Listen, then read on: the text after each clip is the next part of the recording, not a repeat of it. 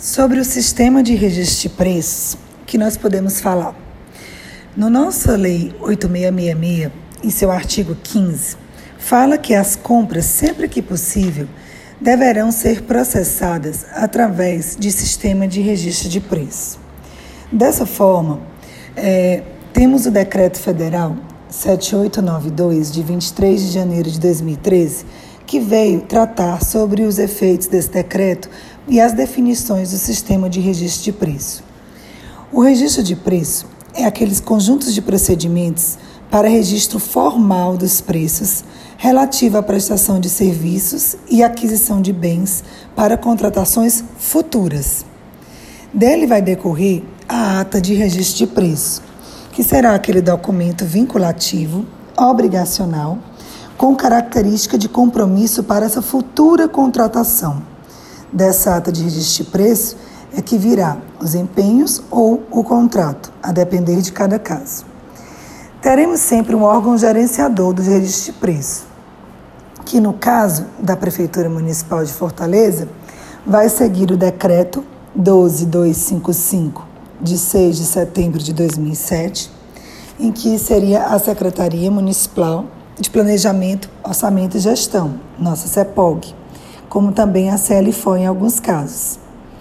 Ela é o órgão gerenciador e é responsável pelo conjunto de procedimentos para o registro de preço e para o gerenciamento da ata de registro de preço que dele decorrer. Dessa forma, as secretarias serão o quê? Os órgãos participantes. A partir daí, os órgãos poderão participar dessa aquisição e ser integrante dessa ata de registro de preços, tá bom? O sistema de registro de preços pode ser adotado quando? Quando as suas características do bem ou do serviço podem ser a necessidade delas for para contratações futuras e frequentes. Ou seja, vamos dar aqui alguns exemplos: material de limpeza, de consumo, alimentos, medicamentos, todos aqueles materiais que eu planejo que todos os anos, frequentemente, eu sei que vou adquirir, é de bom alvitre que se faça através de registro de preço, por causa do ganho em escala, para que se alcance o melhor preço. Também, na outra hipótese, será quando for conveniente a aquisição de bens com previsão de entregas parceladas ou contratação de serviços remunerados por unidade de medida ou regime de tarefa. Então, se eu tenho um produto que eu não tenho onde estocar tudo que eu preciso para 12 meses, eu registro, coloco em uma ata de registro de preço e vou pedindo de forma parcelada essa entrega ao fornecedor. Pode ser por meio de um contrato ou de vários contratos. Quando for conveniente a aquisição de bens ou a contratação de serviços, para o atendimento de mais de um órgão ou entidade, que é o muito comum. Se eu vou, a gente compra material de limpeza para a nossa prefeitura toda.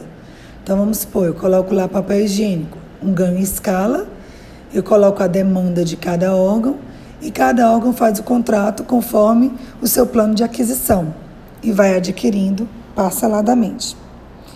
Quando também vamos fazer registro de preço, quando pela natureza do objeto não for possível definir previamente o quantitativo a ser demandado pela administração. Todos esses é, objetos que eu citei, a gente tem uma média que a gente utiliza por ano, mas eu não tenho com precisão que eu vou usar tantos quilos de arroz, tantos quilos de café ou de açúcar, né? Então, assim, eu tenho uma média. Dessa forma, eu faço o registro de preço. Por quê? Porque eu não sou obrigado a contratar aquilo que está na ata de registro de preço. Apenas eu tenho aquele banco de preços que fica disponibilizado por até 12 meses para que eu possa adquirir, eu, administração, tá bom? O que nós temos mais? Seria preciso, no nosso caso, a gente se aprofundar nas legislações municipais e eu vou falar um pouco aqui de, para vocês do decreto que pode ser encontrado no nosso site do E-Compras, na parte legislação que é esse decreto que eu citei, o 12255, que está publicado no DOM de 25 de setembro de 2007. Lá fala como será que deve ser a manifestação de interesse da administração municipal. Será. O artigo 14 diz: o órgão participante do registro de preços será responsável pela manifestação de interesse em participar do registro de preços, providenciando o encaminhamento ao órgão gerenciador de sua estimativa de consumo, cronograma de contratação e suas respectivas especificações ou projeto básico, nos termos da Lei 8666, adequado ao registro de preço do qual se pretende fazer. Dessa forma, o plano de aquisição é encaminhado para todas as secretarias, cada um fala da sua necessidade e o órgão gerenciador vai fazer uma licitação única com todos esse plano em conjunto. Ao final, vai ser gerada uma ata de registro de preço que vai ser firmada entre o órgão gerenciador, os gestores participantes, presidente da comissão e a parte né, vencedora, o representante legal da empresa ou das empresas que tenham vencido o certame. Assinam essa ata de registro de preço.